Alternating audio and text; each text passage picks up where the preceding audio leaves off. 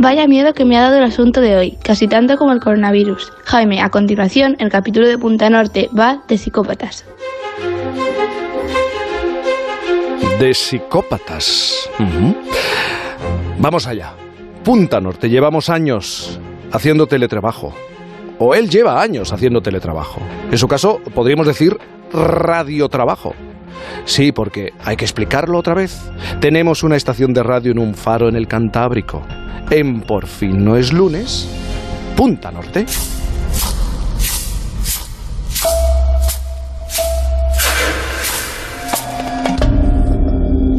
Radio Trabajo. Anda que no sabe nada, Javier Cancho, de eso. Que vengan a él ahora, hablando de trabajar a distancia, desde un faro, claro. Javier Cancho, Punta Norte, buenos días. Buenos días, Jaime. Saludos a todos. ¿Cómo estás? Bien, bien. Bien, eh, bueno, bien.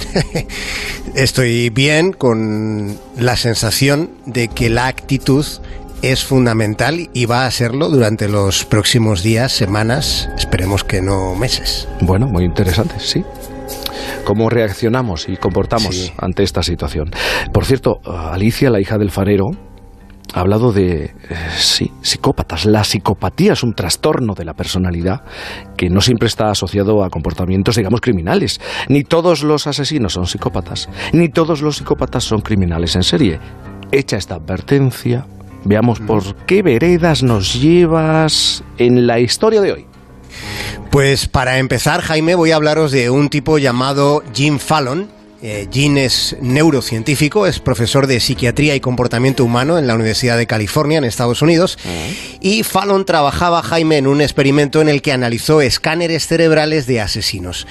Pero también analizó los cerebros de su propia familia y de las familias de algunos de sus colaboradores.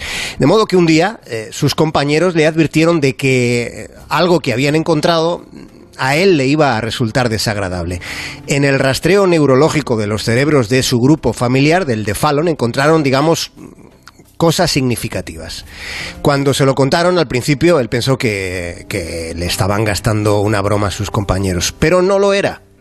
Miró el informe y se dijo a sí mismo que esa persona de su familia, quien quiera que fuera, no debería estar caminando libre en la sociedad, como estamos todos ahora mismo. Eso fue lo primero que pensó. Era el peor patrón psicópata que jamás hubiera visto en un escáner. Y sus compañeros le habían dicho que ese rastreo procedía del grupo de su propia familia. Así que Fallon, tras reunir el arrojo que necesitaba para asumir lo que iba a ser una revelación, pues retiró la pegatina blanca que tapaba el nombre de la persona para asegurar así el anonimato del estudio. Y resultó, Jaime, que en concreto ese escáner era el que se le había hecho a su propio cerebro. No puede. El psicópata era él. El profesor Jim Fallon de la Universidad de California es un psicópata. Es un psicópata pero bueno, así es como le han definido los compañeros de la BBC.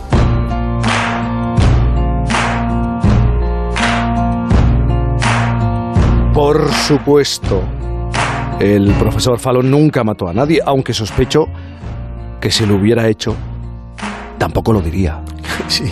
Fallon dice que, que nunca ha matado a nadie y que ni siquiera, ¿eh? Eh, ni siquiera ha tenido ganas de hacerlo. Se describe a sí mismo como un buen tipo incluso. Llegados a este punto, Jaime, deberíamos recordar algo que, que desdeñamos, que solemos tener poco en cuenta. Es una proporción que está confirmada por la ciencia. Ojo, una de cada 100 personas es psicópata. De modo que es muy posible que alguien de nuestro entorno con quien trabajamos cada día, pues pues sea un psicópata. Es muy posible que así sea, o más bien es muy posible que así lo fuera antes de que perdiésemos la rutina, que es uno de esos aspectos de nuestras vidas que, que nos resultan tan cansinos eh, en tantas veces y que durante las próximas semanas vamos a echar tanto de menos seguro. Hay un virus merodeándonos, sí, y hay psicópatas en nuestros trabajos, en nuestro vecindario y puede que en la propia casa de alguno de nosotros. ¿Quién sabe? ¿Quién sabe algo eh, en estos días, no? Eh, Jaime, en este tiempo insólito que estamos viviendo en el que se nos han esfumado las pocas certezas que había. Se, nos ha esfumado hasta la cotidianidad. Pero ojo, eh, lo estáis diciendo en, en este programa que, que, nos concierne a todos en, en, en más de en, en por fin los lunes en Onda Cero. Saldremos de esta situación aunque ahora no lo parezca, esa también es una certeza que no debemos olvidar. Sin embargo, sí, durante las próximas semanas viviremos situaciones en las que nos la estamos jugando. ¿Qué es lo máximo que ha perdido a Caro Cruz?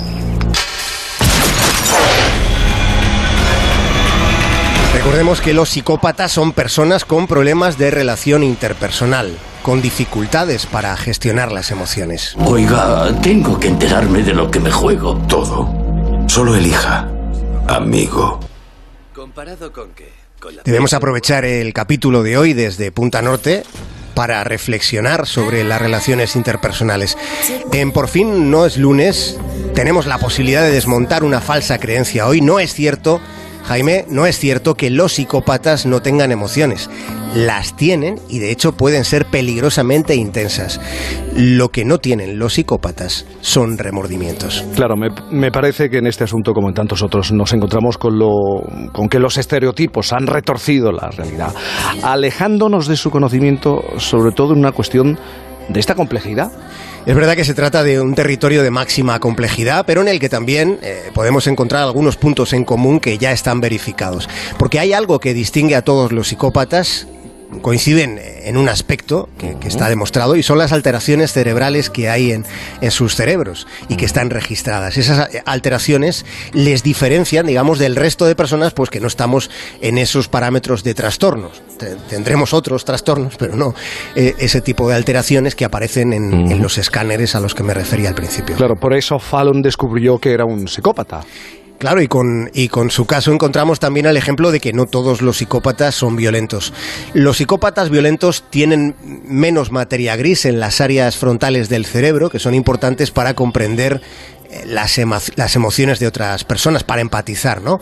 Eh, el cerebro de los psicópatas es diferente desde el punto de vista anatómico, pero también funcional tenemos que hablar una vez más de la amígdala. Alguna vez eh, lo recordará Jaime, hemos hablado de ella. La amígdala normalmente, claro, se asocia con sentimientos de miedo y resulta que es la amígdala significativamente más pequeña en los cerebros de los psicópatas. Has dicho al principio que Fallon incluyó a su familia en el rastreo neurológico que formaba parte del estudio que estaba realizando. Claro, me estoy preguntando, Javier, si, si en el resto de la familia de Fallon hubo más casos.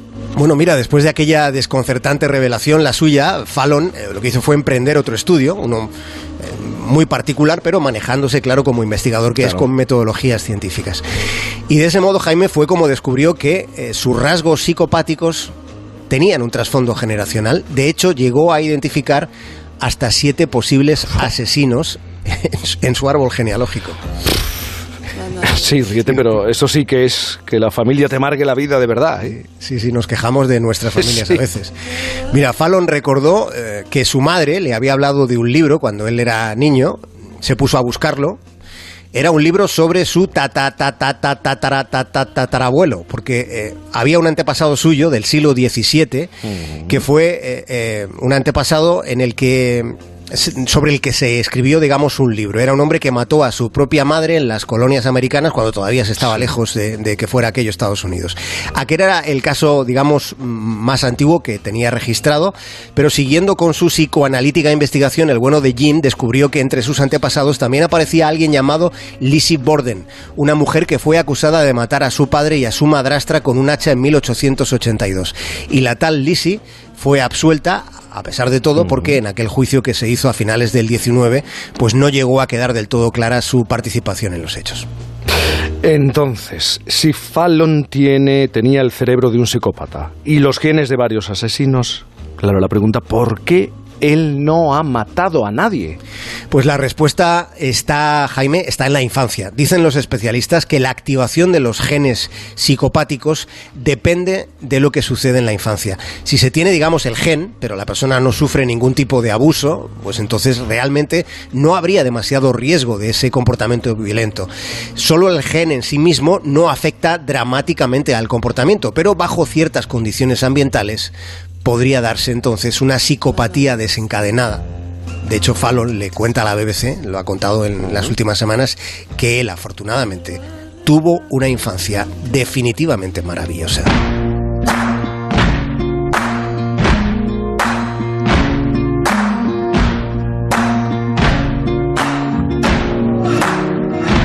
You can run on for a long time, run on for a long time.